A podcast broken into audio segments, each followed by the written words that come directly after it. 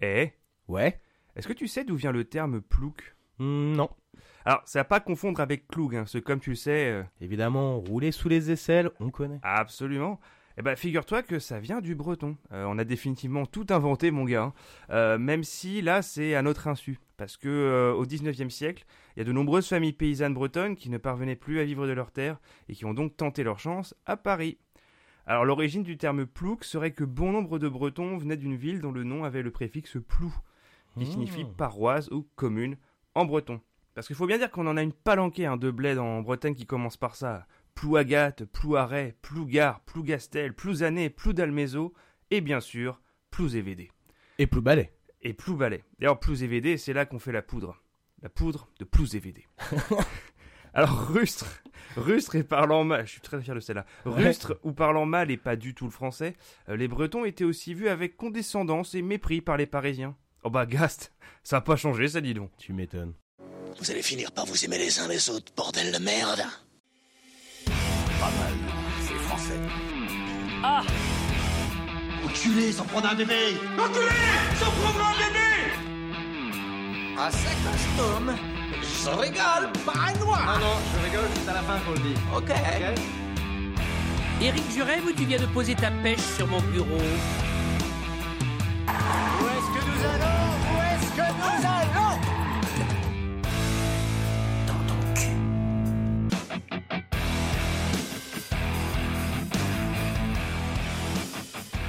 Bonjour, bonsoir, crachoir et bienvenue dans Ton Culture, le podcast qui va au fond des choses.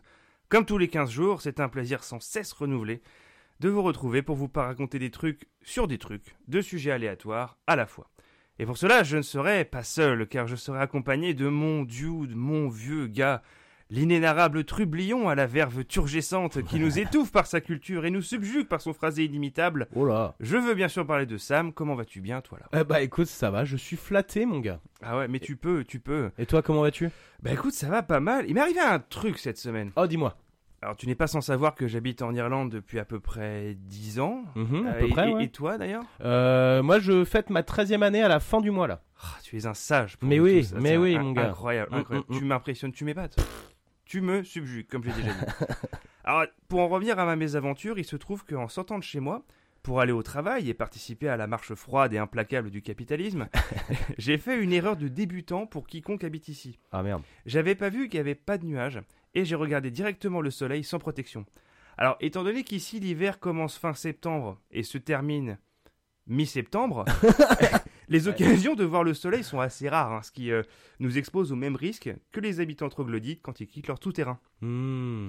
L'éblouissement, quoi. ouais, voilà, c'est ah, un flashbang directement. Le soleil Bref, tout ça pour dire que j'ai été partiellement aveugle pendant trois jours. Euh, donc à tous les expatriés, faites gaffe au soleil.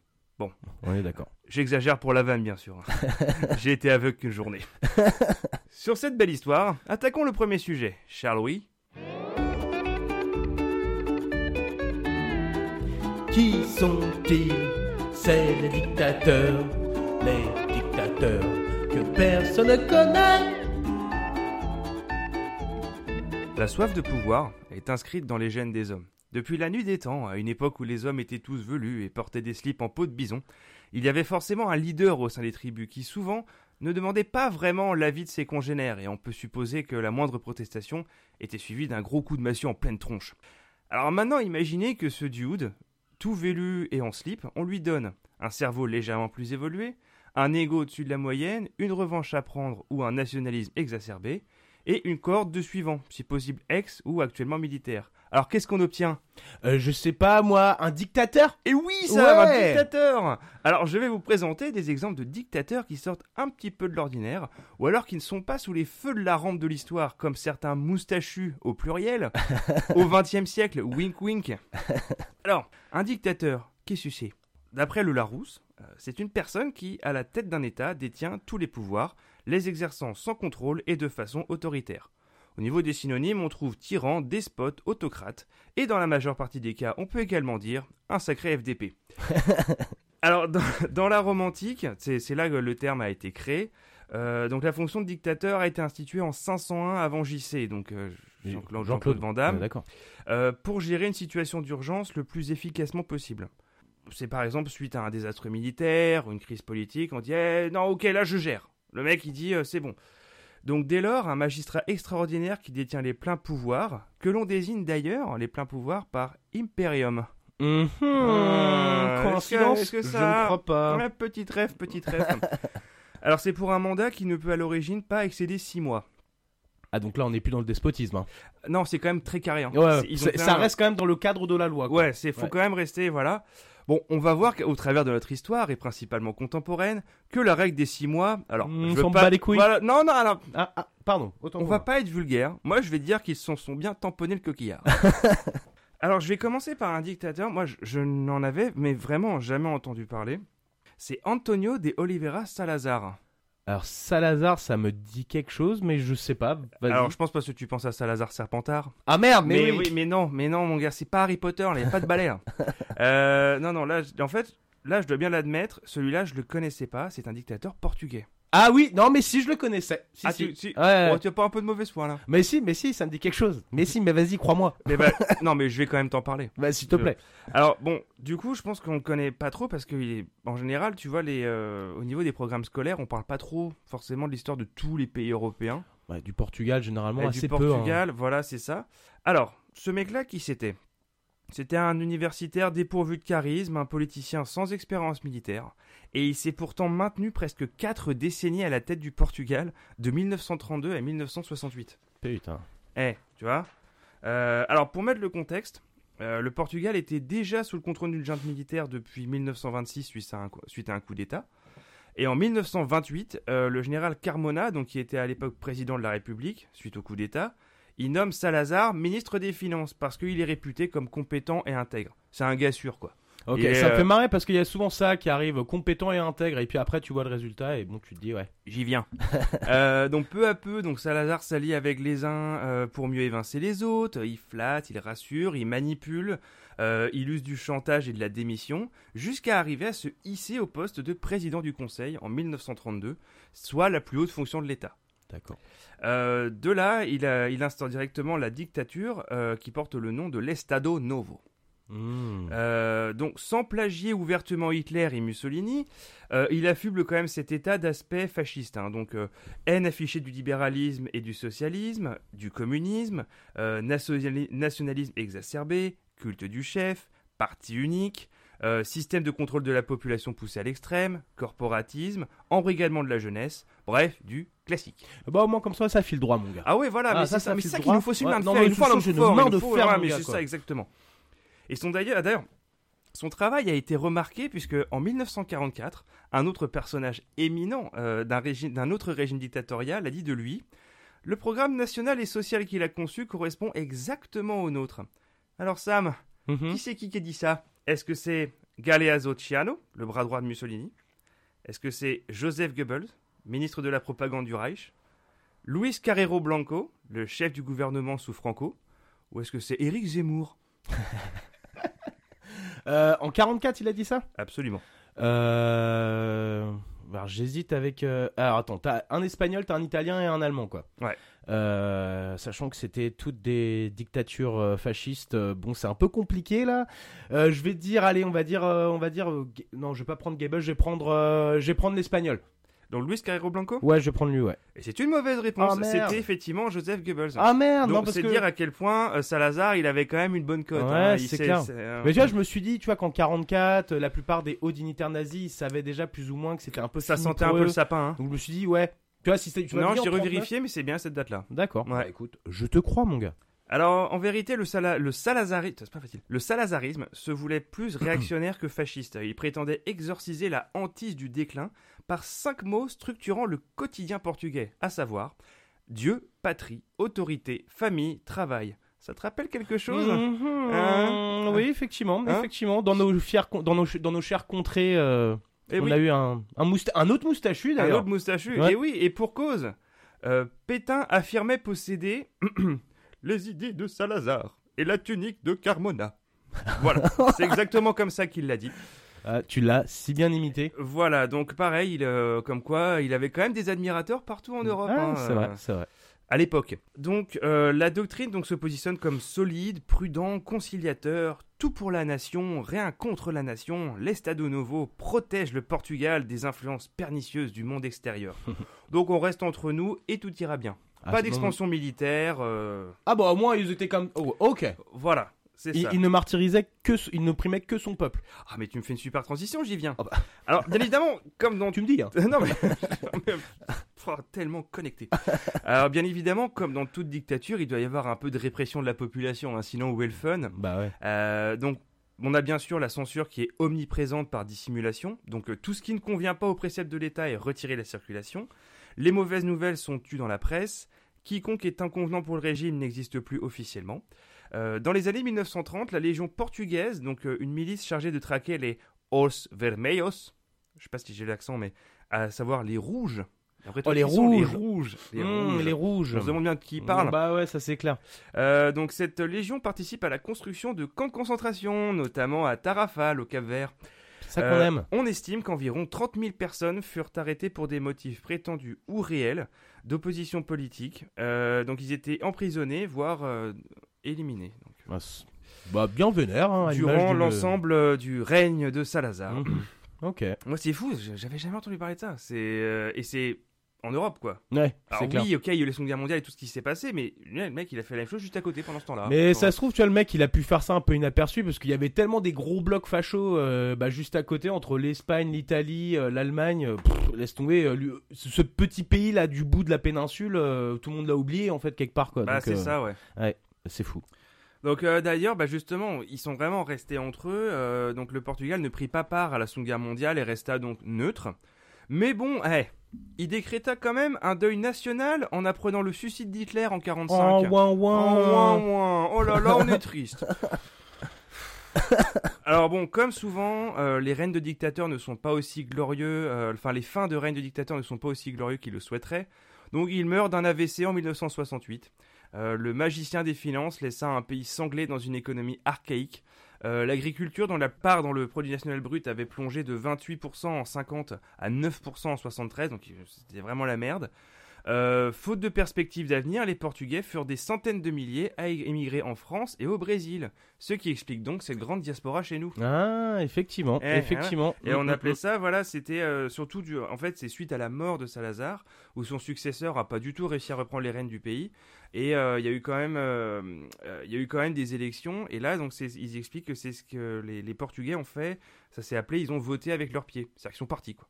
Ah oui, d'accord. là, du coup, le régime avait un peu desserré son emprise. Et euh, dès qu'ils ont eu l'occasion, ils sont cassés. Quoi. Ouais, tu m'étonnes. Ouais, bah ça se comprend. Ah bah quoi. évidemment. Ouais. Alors voilà, ça c'était pour le Portugal. Maintenant, on va aller à l'autre bout de la planète. On va aller au Japon. Oh Et oui, avec un certain général du nom d'Iteki Tojo. Euh, donc ce général japonais fut Premier ministre du Japon de 1941 à 1944 et également chef d'état-major. Donc en fait, il occupait tous les pouvoirs durant la Seconde Guerre mondiale. D'accord. Ouais, ouais, tu, tu es d'accord avec ce que je dis? Euh, Je suis d'accord. Tu es d'accord. Alors, quelques jours après sa prise de fonction, euh, il prit la décision de déclarer la guerre aux États-Unis. En fait, il a persuadé l'empereur Hirohito que, face à l'ultimatum américain, il n'y avait pas d'autre solution. Donc en fait, l'instigateur de l'attaque de Pearl Harbor, c'est lui. Ah. Voilà, on lui, on lui en doit une bonne. Hein. Mhm.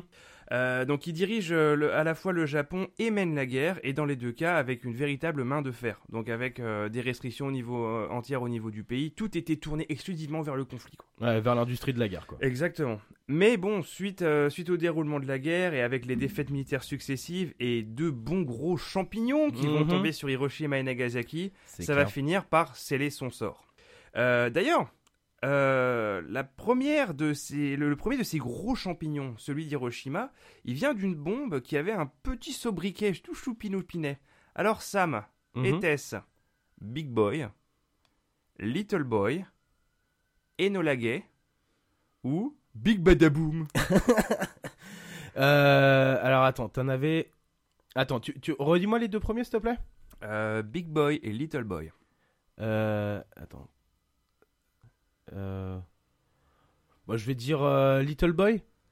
Et c'est une bonne réponse, Yes. effectivement, c'est le nom donné. Et l'autre, c'est Fatman, c'est ça Euh, et je crois que la deuxième c'est Fatman Ouais. effectivement ouais. Je, je suis pas 100% Ouais. sûr mais je crois je crois que c'est ça effectivement quoi.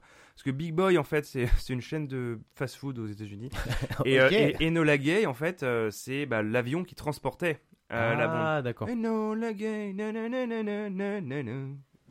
C'est la, c'est la chanson. Ok. Non, parce que je chante super bien, ça t'as reconnu tout de Ah ouais, suite. ouais, ah, ah, absolument. Alors revenons à ce cher Hideki, parce que euh, donc alors au moment où il allait être arrêté par les autorités américaines en septembre 1945 suite à la défaite du Japon, euh, une fois que sa maison est encerclée, il tente de se supprimer en se tirant une balle dans le ventre, parce que bah il avait pas son sabre à portée. Ah, de il se fait même pas Il- le bah- gars, quoi. bah, il avait pas son sabre. Quelle indignité. Et euh, donc il se tire dans le ventre, mais il loupe le cœur. Ah. Ah, coup dur pour Hideki. donc euh, et donc euh, contrairement à l'empereur Hirohito, ce fut lui qui assuma les principales charges du procès de Tokyo en 48. Le procès de Tokyo, c'est l'équivalent du procès de Nuremberg, Mm. mais euh, mais pour les guerres du Pacifique. Euh, donc ah, voilà, du coup, on, on- on lui a, bah, du coup, il a tout pris sur le dos. L'empereur n'a pas été inquiété du tout. On lui a tout mis sur le dos. Donc euh, crime inhumain contre les prisonniers de guerre, attaque contre d'autres nations, occupation hostile. En gros, crime contre l'humanité. Bah ouais. Euh, C'est la moindre des choses. voilà, donc euh, quand c'est toutes les saloperies qu'a fait le Japon durant le conflit, ça peut-être qu'on en parlera un jour, mais euh, entre les L-Chips, les marges de la mort, euh, ouais, le massacre de Nankin en Chine. euh, voilà, on peut faire un sujet complet. Les hein. femmes, les femmes coréennes, tout ça. Ouais, tout ça, oh, putain, ouais, ouais. ouais. Une autre fois. Oui. Euh, donc du coup, dans ce procès, euh, bah alors déjà dans le cas d'Hideki Tojo, il a quand même pris deux ans et deux ans et demi sur plus de 800 audiences. Tout ça pour qu'au final il soit pendu. Ça Hmm. valait vraiment le coup de. Ouais, de prendre autant de temps, quoi. Voilà. Donc bon voilà, c'était quand même un dictateur durant pendant toute la période du. Donc ça, il rentre dans les clous. Il rentre dans les clous. Ouais. Il, c'était un dictateur. Ouais, techniquement, enfin. ouf. Bon, est-ce que, est-ce que vraiment, est-ce qu'il avait un, parce qu'il y avait quand même le- l'empereur euh, Hirohito qui était quand même symboliquement au-dessus de lui, quoi. Ah bah une figure divine. Mais Hirohito, comme tu dis, il prenait pas de décision, quoi. Il était Non. juste là. euh, je suis une divinité. Voilà, en fait c'était c'était lui qui lui disait quoi faire. Ouais, voilà. C'était plutôt ça quoi. Ouais. D'ailleurs c'est presque à se demander parce que tu sais quand ils ont balancé la les, les bombes les bombes atomiques. euh, du coup, les, ils ont balancé la première bombe. Les Américains ont dit bon, ils ont demandé à Hirohito, bon, tu te rends? Ouais. Et, euh, et là, l'autre il a dit ah non, me rends pas. Et là, paf, Nagasaki. C'est à se demander si du coup c'est pas lui là, Hideki Tojo, qui lui a dit non non non, euh, rien à foutre. euh, on s'est pris la première bombe, mais non non non, on se rend pas quoi. J'ai pas trouvé, j'ai pas pu confirmer, donc voilà, je ne sais pas. Et euh, je n'ai absolument aucune transition. mais on va passer, du coup, j'ai réussi à trouver une femme dictatrice. Ah. Et oui, parce que je me suis posé la question dans, dans l'histoire. C'est vrai qu'en général, quand tu penses à un dictateur, tu penses à un mec en uniforme militaire, mais c'est souvent un dude. C'est quand même. euh, Bah ouais. Alors j'ai voulu trouver des exemples, mais voilà, pour voir comment ça se passe quand elles sont à la tête d'un État autoritaire. Mais je sais pas pourquoi, bah, j'ai du mal à imaginer une femme sanguinaire. Je sais pas pour toi. Hum, je sais pas. Pourquoi pas? Pourquoi pas après tout? Moi, je les vois comme des êtres vachement plus subtils. Tu vois Alors, c'est pas faux. Tu mais vois elles sont peut-être aussi plus subtiles dans leur application de la dictature. Exactement. Ouais, ouais, c'est-à-dire qu'il y aura quand même une prise de pouvoir, il y a quand même. mais Mm. Le truc, c'est qu'on a quasiment ou presque peu d'exemples. C'est souvent des femmes de dictateurs. Tu vois, comme Elena Ceausescu, Ouais, mais ouais, ouais. il n'y a, pas- il y a pas vraiment de. Mais j'ai quand même réussi à trouver quelque chose. Mhm. Euh, et puis en plus, bah, en fait, je me suis rendu compte que les, les femmes ont, ont été et sont toujours écrasées par le patriarcat. Et par conséquent, leur accès au pouvoir, de quelque manière que ce soit, a toujours été extrêmement compliqué, soit carrément impossible. Ouais. Donc ce qui explique que, bah, on voit. Ou est conditionné par euh, Voilà. un père, un frère ou. euh, Exactement. Mm. Alors, du coup, mon exemple, il va, on va remonter jusqu'à l'Égypte antique. Oh. Ou alors à l'époque, qu'elles soient servantes, tisseuses, nourrices ou princesses royales, les femmes étaient souvent des silhouettes d'arrière-plan, dont l'importance historique est difficile à définir de manière certaine. Toutes? Non. Nous avons Hatshepsut. Alors je viens pas d'éternuer, hein, c'est vraiment son nom. Donc nous sommes euh, vers, elle est née vers 1508 avant JC, donc Mhm. avant, avant Jean-Claude Van Damme. Évidemment. Euh, et elle est l'épouse royale de Toutmosis II. Donc euh, son mari meurt en 1479 et elle doit assurer la régence en attendant que son fils, Toutmosis III, soit en âge de devenir pharaon. Mais après quelques années et après s'être assuré du soutien des hauts fonctionnaires de la cour, Hatshepsut se déclara pharaon. Hop, c'est moi. Allez, hop. Ah ouais. Euh, donc elle adopte les emblèmes et les titres associés à ce titre. Donc elle porte telle espèce de barbe là. euh, La barbiche les- rayée là. Ouais, voilà, les, les- les deux bâtons de le, le fléau et le, et le bâton de berger. Je, je pense pas que ce soit le bâton de berger. Enfin, tu vois, c'est ce qu'ils portent- c'est ce qu'ils portent souvent sur les, sur les sarcophages. Mhm. Elle va même revendiquer euh, le dieu Amon comme étant son père et insister sur le fait qu'il voulait qu'elle prenne en charge l'Égypte. Elle disait J'ai agi sous son commandement, c'est lui qui m'a conduite. Donc hop, pouvoir divin, paf. Allez, voilà. boum quoi. Donc une fois en possession du pouvoir absolu, elle ne pouvait malgré tout pas mener d'homme à la guerre. Parce que ça, c'est un truc de Dude. Hein, la bagarre, la guerre, Ah bah, la eh, guerre. eh, ça, ouais, ça nous connaît, ça, c'est un truc à nous, ça. ouais, voilà. Euh, donc à la place, elle a envoyé ses soldats dans une expédition commerciale vers le légendaire pays de Punt, euh, le long de... Punt de Punt. Punt. Oui, c'est le, le nom de Punt. C'est le long de la côte sud de la mer Rouge. Donc et après, à- suite à ça, l'expédition, revient chargée d'or, d'ivoire, d'arbres à myrrhe vivants et d'une ménagerie d'animaux exotiques, dont des singes, des panthères et des girafes. Donc un grand succès. Euh, alors pendant ce temps-là, bah, son fils, en fait, Toutmosis III, euh, lui, il servait uniquement de co-dirigeant. Euh, alors il n'a pas été banni, mais euh, sa mère l'a complètement éclipsé. Jusqu'à donc la, la mort d'Hatshepsut vers 1458 avant JC, où il a enfin pu devenir pharaon. Et, et au final, donc euh, Hatshepsut a quand même régné pendant autour de 21 ans, dont 15 comme monarque principal, quoi, pas, en- pas uniquement en tant que régente. Et ce fut une période de paix et de prospérité pour l'Égypte. Bah. euh, Voilà, c'est comme quoi euh, Bah non, mais on avait dit- euh, Il est où le sang? Il est. Eh ben non, non, rien du tout. Euh, non, non, rien du tout. Son règne a été vraiment cool.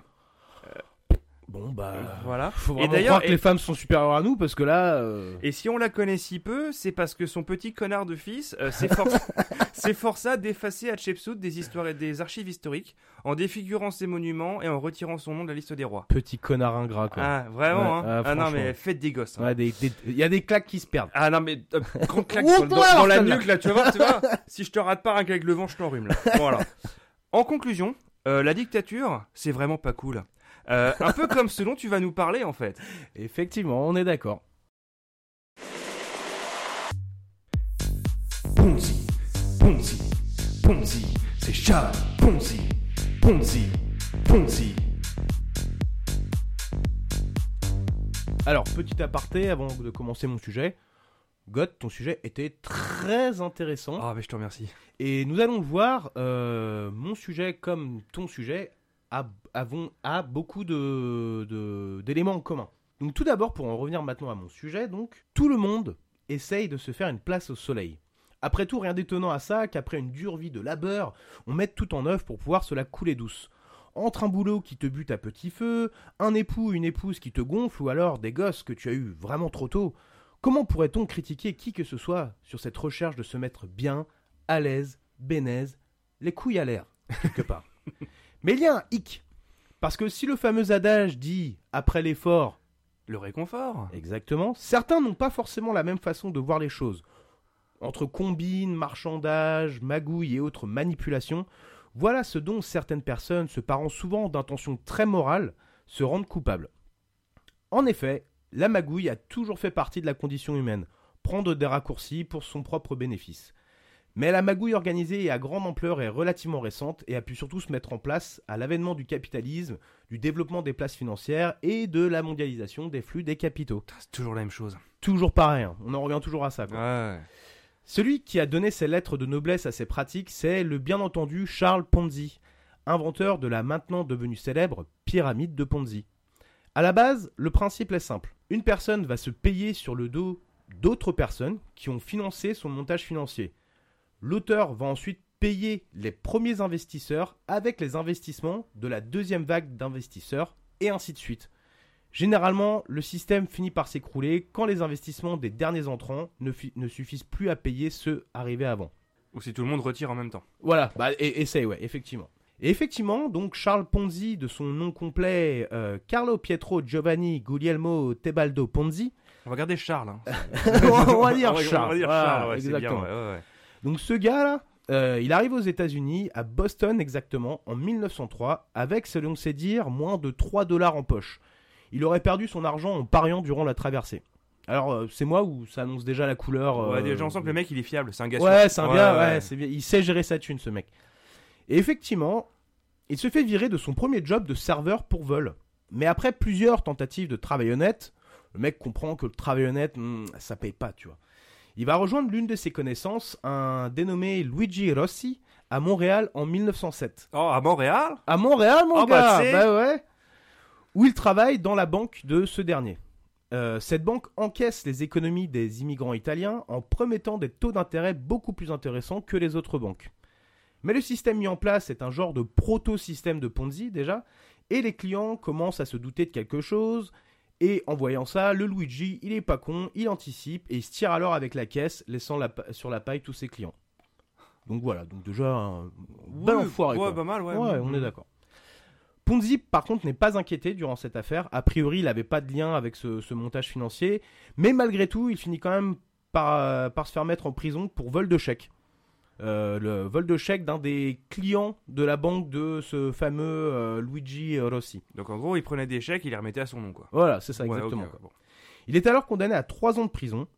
Et en à sa sortie, le mec, il peut pas s'en empêcher, putain. Euh, il fera continuellement d'autres séjours en prison pour notamment passage illégal de migrants italiens. Bon, clairement. il euh, mange à tous les râteliers, quoi. ah non, c'est euh, clair. Et puis surtout, ce qu'on peut voir, c'est que Ponzi et la fraternité italienne, euh, il en a rien à carrer, le gars. Il s'en fout, quoi. Et c'est en 1919 que Ponzi met en place son fameux système qui dure environ un an et où quelques 15 millions de dollars sont subtilisés à des investisseurs. Donc Alors- avec l'inflation, ça fait beaucoup. hein. Ah ouais, c'est assez énorme, ouais. Alors, et donc des investisseurs séduits par une promesse de rendement sur investissement complètement hallucinante. Et alors, Goth, à ton avis, quelle est cette promesse de retour sur investissement? Est-ce 100% en 90 jours seulement? Est-ce 60% sur 6 mois? Est-ce 100 balles et un mars? Ou est-ce Non, mais mec, vas-y, fais-moi confiance, reste ici pendant que je vais chercher ça chez mon pote et je reviens dans 5 minutes. Euh, je crois que c'est les 60% sur 6 mois. Et c'est une mauvaise réponse. Oh Le mec, il était à fond, c'était 100% de retour Mais sur investissement en n'importe quoi. 90 jours. Ah Non, mais tu sais, et plus c'est gros et mieux ça passe. Hein. Ouais, faut croire, ouais. Ouais, ouais. Donc Ponzi met ainsi son système en place en comparant la valeur des coupons réponses internationaux. Alors ça, c'est un système qui existe plus du tout maintenant, mais c'était un système qui avait été créé à l'époque par l'Union postale universelle afin de faciliter les échanges postaux internationaux, tout des- simplement. des- Ah oui, c'est des bons de valeur, c'est des bons d'échange. Ouais, en, gros, euh, à peu près, ouais. c'était ça. Et en gros, le système fonctionne ainsi. Pour un coût minimal, le destinateur d'un courrier envoyé depuis un pays, euh, depuis un autre pays, pardon, peut répondre à l'envoyeur ou alors échanger le coût de ce coupon réponse pour des timbres. Et selon le pays émetteur et le pays récepteur, un profit devient alors possible. Ah oui, bah c'est comme les arnaques avec les cartes cadeaux maintenant en fait. C'est ça. Ouais, c'est c'est un bah, peu ça le principe, c'est genre euh, des- de l'échange d'argent pour leur retirer de la thune, mais par un moyen détourné, pour le blanchir en même temps. Enfin, Exactement. Formidable. Et du coup, bah, il fait mouche parce que, donc, euh, comme je disais auparavant, en quelques mois seulement, il engrange des millions de dollars. Et mais l'arnaque ne dure pas longtemps car il est dénoncé par la Boston Post au bout de quelques mois et est condamné à de la prison. Mais comme à l'accoutumée, hein, euh, avec notre cher Ponzi, c'est que dès sa sortie de prison, euh, Ponzi se rend en Floride pour continuer ses magouilles, mais il est de nouveau pris la main dans le sac. Il peut pas s'en empêcher, le gars, quoi. Et après un nouveau passage en prison, il est finalement expulsé des États-Unis et n'a pas, pas d'autre choix que de retourner en Italie. Là, il trouve d'autres magouilles à bidonner. Il travaille pour l'administration de Mussolini, comme par hasard. Ah bah tiens, on en revient toujours au même. tiens, comme par hasard, ouais, ouais, ouais. Euh, mais il se fait à nouveau piquer et euh, il va du coup bah, s'exiler au Brésil où il finit ses jours dans la misère et la maladie finit par l'emporter en 1949. Voilà. Voilà, une belle fin. Hein, Bah ouais, bah fallait s'y attendre quelque part. hein. Et donc Ponzi passa sa vie donc à arnaquer les gens et ira systématiquement en prison pour ça. Mais il avait la tête dure. Il donne malgré tout ses lettres de noblesse, si on peut dire, au système de Ponzi qui est toujours utilisé et qui a permis à d'autres après lui de s'enrichir sur le dos de gens crédules. Bon après ça, normalement, tu te dis ça devrait servir de caution morale dans le sens où euh, malgré la sophistication de l'arnaque et son ampleur, le mec s'est quand même fait piquer quoi. Et malgré tout, il y a toujours des petits malins qui sont là, mais t'inquiète, je vais gérer, avec moi, il n'y a pas de problème. Normal, quoi. Et en effet, le plus contemporain et peut-être le plus connu de tous est bien entendu le mal nommé Bernard Madoff. Ah, sacré Bernie. Ah, ah, on l'aime. Ou pas. Surtout pas d'ailleurs. Surtout pas, il y a pas mal de gens qui l'aiment pas. non, c'est clair, c'est clair. Euh, qui est, et donc ce, ce Bernie est à ce jour celui qui a créé le plus vaste système de Ponzi au monde.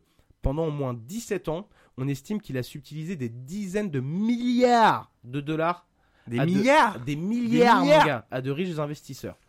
Sa magouille a eu des répercussions internationales et mis dans la merde des dizaines de banques et entreprises, et entreprises financières. Ouais, parce que en plus, c'était pas que. Enfin, en plus, euh, les gens qui investissaient avec lui, enfin, c'était pas que des individuels, il y avait des entreprises. Ah il y ouais, avait- ouais, ouais, ouais, ah, ouais, c'était d'ailleurs surtout des, des, des entreprises. en Ouais, fait, des hein, fonds de placement, Ah des fonds bah, banques. bah, Ouais, on, des banques, ouais. on- on va le voir. Et donc tout commence en 1960 quand alors euh, le petit Bernie, seulement âgé de 22 ans, euh, lance avec quelques milliers de dollars seulement son propre fonds d'investissement appelé Bernard Madoff Investment Securities. Corporation. ouais, parce que Ouais, rajoute classe avec le est, ouais, corporation. Ouais, c'est clair, c'est clair. Et les années passent et il gagne la confiance de ses investisseurs et devient rapidement un prodige de Wall Street. Et grâce à ses innovations dans le monde des affaires, il participe même à jeter les bases du Nasdaq, euh, dont, ah il oui, sera, que c'est lui, ouais. ouais, Ouais, ouais, dont il sera même président pendant quelques années, au début des années 90. Putain, L'ironie, quoi. non mais grave. Son influence est telle qu'on lui fait confiance, réputé pour être un visionnaire et un homme intègre. Un gars sûr. Un gars sûr. Un bah gars sûr, mais putain, oui, évidemment. son montage financier reste malgré tout précaire, et il en est conscient, mais il parvient par la force de son charisme à convaincre ses investisseurs de continuer à lui passer du fric. Contrairement à Ponzi qui lui promettait, bon on l'a dit, un 100% sur euh, 90 jours, euh, Madoff lui était un peu plus malin quand même et, propo- et pro- et promettait des taux plus faibles certes, mais toujours genre beaucoup plus compétitifs que la concurrence. quoi. Euh, ouais, bah d'ailleurs, si tu me permets, un Oui, bref bien aparté, sûr. parce que j'ai écouté euh, il y a pas très très longtemps sur le podcast qui s'appelle Légende, où c'est des, euh, des interviews euh, d'anciens professionnels ou de, de personnes connues. Et là, c'était un ancien trader. Et du coup, à un moment donné, il parle vite fait de, de l'affaire Madoff. Et en fait, a priori, euh, Madoff lui proposait des taux de rendement de 10%. Donc, pour Ouais. comparer, par exemple, entre un- 10 et 20%. entre un truc 10 comme et ça, 20%, un, un livret A en France, c'est 3%. Ouais. Ce qui est considéré comme un des mes placements les plus sûrs, parce que c'est garanti par la banque. Mais euh, 10%, euh, le trader, il disait, c'est impossible. Aucun, aucun fonds de placement, aucun, au- aucun, aucune banque d'investissement ne te proposera jamais 10% Ouais, c'est garanti. C'est impossible. Donc déjà, à l'époque, c'était énorme. Non, Alors qu'on n'est pas, on est loin quand même des 100% de Ponzi. Mais déjà, c'était... C'est clair, c'est clair. Mais la fête ne dure qu'un temps, car en 2008 éclate la crise des subprimes. Pour info, euh, les subprimes, c'est le nom donné aux prêts immobiliers à taux variable qui étaient offerts aux Américains disposant de faibles revenus. Mais à mesure que la valeur de l'immobilier augmentait, car de plus en plus d'Américains pouvaient accéder à ces prêts immobiliers, les taux d'intérêt augmentaient également jusqu'à créer une bulle spéculative. Sauf qu'à un moment, euh, bah, la, la bulle a été tellement tendue qu'elle a pété parce que les Américains Ça ne pouvaient. pété. même- Ça a pété, mon gars Parce que les Américains ne pouvaient même plus rembourser du coup leurs dettes. Et ça a foutu tout le monde dans la merde. Et donc, évidemment, Bernard Madoff avec tous ces gens. Euh, parce qu'avec la crise, euh, évidemment, les investisseurs prennent peur et demandent à récupérer leur argent. Sauf que bah, Madoff, lui, il n'a plus cet argent. La supercherie est révélée au grand jour et avec ça, la confiance qu'il avait créée s'écroule totalement. En décembre 2008, Madoff sait qu'il est fini et confesse son montage à sa famille et il est arrêté par le FBI dès le lendemain. L'année suivante, il est, il est condamné à 150 ans de prison. Normal. Ouais, c'est long. Ouais, c'est long, hein, ouais, ouais, en sachant que bon, il avait déjà à peu près 60 balais, donc bon, Ouais, tu bon. fais le calcul. Mhm. Ça fait beaucoup d'années, quoi. Et les premières estimations de l'argent perdu sortent et c'est astronomique, donc des dizaines de milliards de dollars qui ont Bah, disparu, quoi. pouf, quoi. Bah oui. Ouais, voilà, exactement. Et rien qu'en France, juste pour prendre l'exemple de la France, euh, on approche carrément le, quasiment le milliard de dollars. Euh, ouais, c'est ça. Parce que plusieurs groupes ont perdu des millions dans, dans l'affaire. Euh, on peut parler par exemple de Natixis, qui est un assureur avec 60, 600 millions pardon, de dollars euh, volatilisés. La banque BNP Paribas, qui a perdu 450 millions de, dollars. AXA, un autre assureur, qui a perdu 130 millions de dollars et le Crédit Mutuel également, donc une autre banque qui a perdu 120 millions de dollars. Donc euh, tout ça accumulé, ça fait même, je crois qu'on dépasse, oui, on dépasse largement le, milliard de, dollars. Quoi. quoi qu'il en soit, Madoff meurt en prison en 2022 à l'âge de 82 ans. Sa réputation est ruinée. En même temps, fallait. Bah, en même temps, ouais. Et puis il a quand même gardé ça pour lui toute sa vie. Parce que même sa famille ne savait pas. Bah ouais, ouais, c'est clair. c'est genre sur le c'est sur le fait euh, devant le fait accompli que bah là il dit Mm. ouais ouais ok bon là je peux plus. euh. Ouais, ouais, c'est clair. Bah, surtout qu'en plus, euh, pendant son procès, il aurait vraiment exprimé genre des gros remords parce que, bah, en fait, pas vis-à-vis de ses clients, vis-à-vis de sa famille. Ouais. Parce qu'il savait qu'il avait, bah, il avait ruiné la réputation de sa famille, du coup, qui jouissait quand même d'une Et qui du réputation. coup euh, vont hériter de ses dettes. Ah bah évidemment. Ouais, ouais. Ah Bah ça c'est clair et net. Ça c'est Donc là c'est cadeau hein. Là c'est cadeau. euh, mais donc a, a priori ouais d'après ce qu'on peut re- retourner enfin reprendre du, des procès c'est que il a vraiment exprimé genre des remords quoi il a, il a compris que bah, c'était de la merde ce qu'il avait fait bon après en même temps le mal était, était, euh, était déjà fait c'était trop tard donc voilà et il a aussi chouré de la thune à Spielberg ce mec voilà Ah ouais. Ouais j'ai pas le détail via son association caritative Ah. sympa hein Sympa. ouais. Sympa, ouais, Bien ouais, joué bien joué. Voilà. Ainsi terminent ceux qui croyaient être les boss du game, ruinés et détestés. J'ai conscience malgré tout que je n'ai abordé ici qu'un type d'arnaque, celle créée par Ponzi, lui-même. Mais il en existe évidemment une multitude et de nos jours, nos systèmes paraissent de plus en plus vulnérables à des arnaqueurs qui ne manquent pas de ressources pour vous la mettre à l'envers. Alors si un jour on vous propose un plan qui vous paraît trop beau pour être vrai, ou que même le prince du Sénégal lui-même vous contacte car il a besoin de mettre sa fortune à l'abri, par exemple, dites-vous que vous avez sûrement beaucoup plus à perdre qu'à gagner dans cette histoire. Et que si c'est trop beau, c'est que c'est trop beau.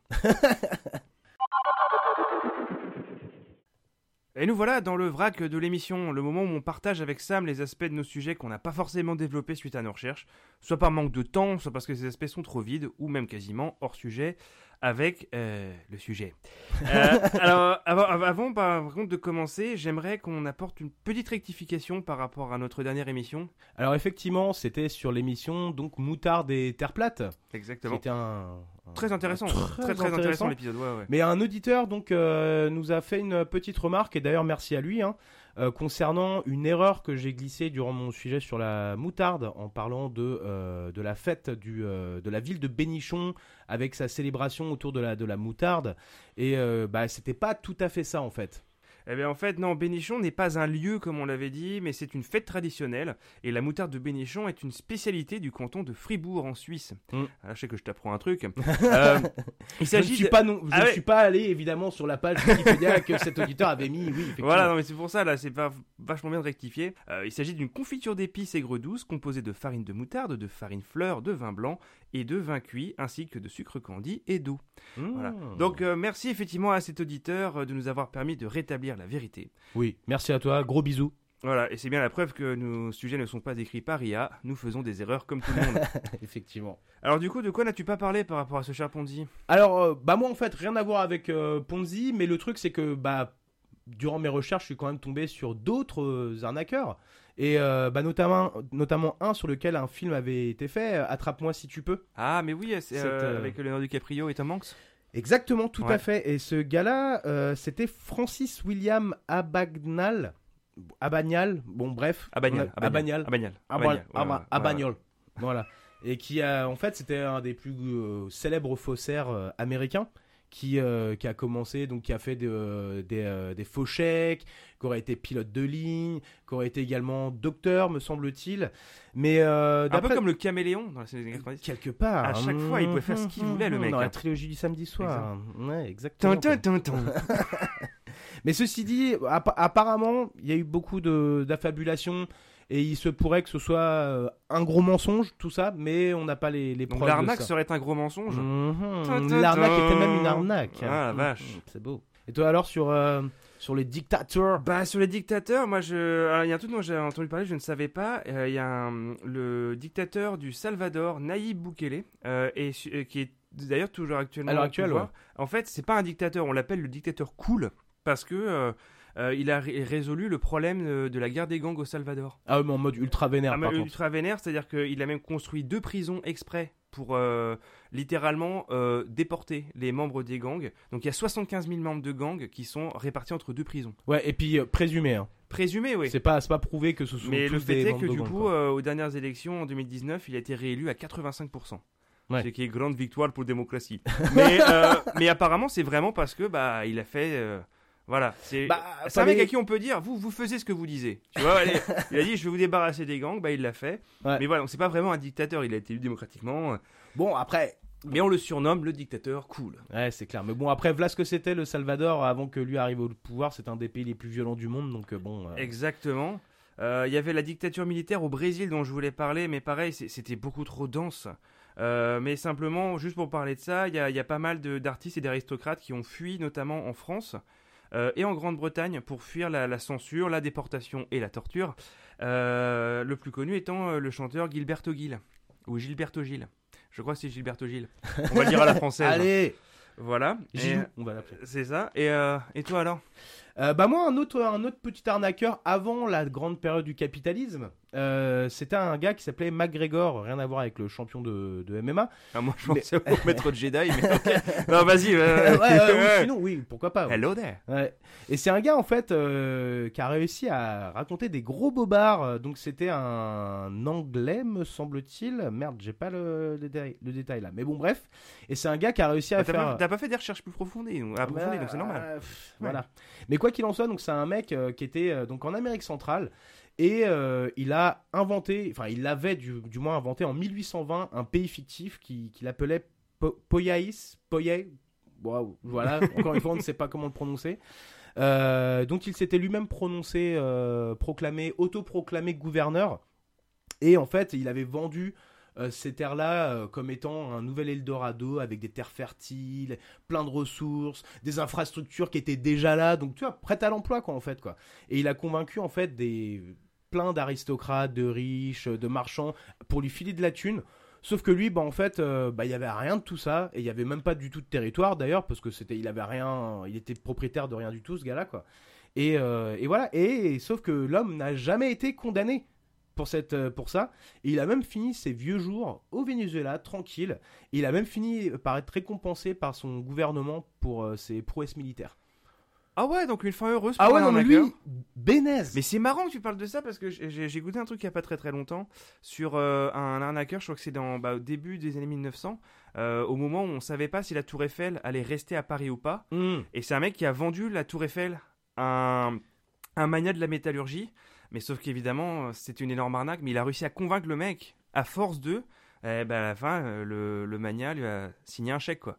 Ah mais, un- mais bah ça, ça, bah, ça me fait penser encore à un autre j'ai- alors pour le coup là j'ai rien noté, c'est un indien qui euh, le mec en fait pendant des années il a fait des arnaques à des à des riches en fait où il vendait les monuments.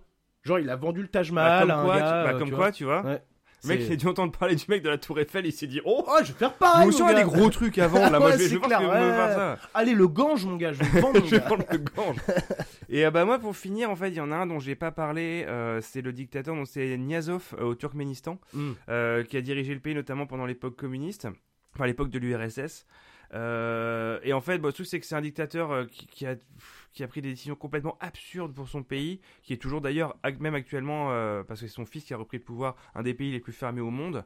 Euh, mais euh, mais ouais, il a beaucoup été couvert dans pas mal de vidéos YouTube, donc, donc je voulais pas faire de la redite. Ouais. Mais bon, il a fait des trucs vraiment débiles. hein. Il a changé des, des, des mois, des mois de l'année par euh, des noms des membres de sa famille. le melon quoi. il a, il a une, une statue en or de lui-même en haut d'une énorme arc de triomphe en marbre qui tourne avec le soleil. Enfin bon, c'est, c'est- on- allez voir sur YouTube, tapez Niazov et tapez-vous une bonne barre parce que franchement, c'est, absolument formidable. Mais, euh, mais voilà, ça c'était, euh, c'est tout pour moi. Eh bien voilà, merci d'avoir passé cette petite heure avec nous. Nous espérons que vous avez passé un bon moment et appris des tas de petites choses pour vous permettre de briller en société et vous rendre très intéressant. Et bien sûr, on vous revient avec une nouvelle émission dans deux semaines. D'ici là, abonnez-vous sur la plateforme où vous écoutez vos podcasts. Et désormais, nous sommes également présents sur une petite plateforme pleine d'avenir où tout reste encore à faire.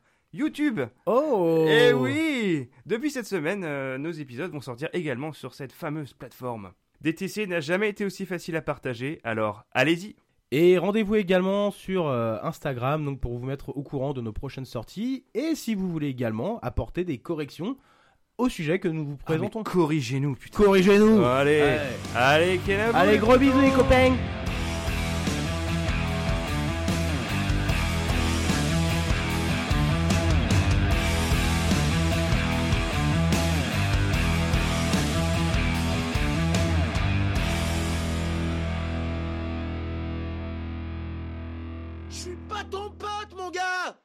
Je suis pas ton gars, mec. Oh, c'est pas ton mec, mon pote. Je suis pas ton pote, mon gars. On n'est pas tes gars, mec.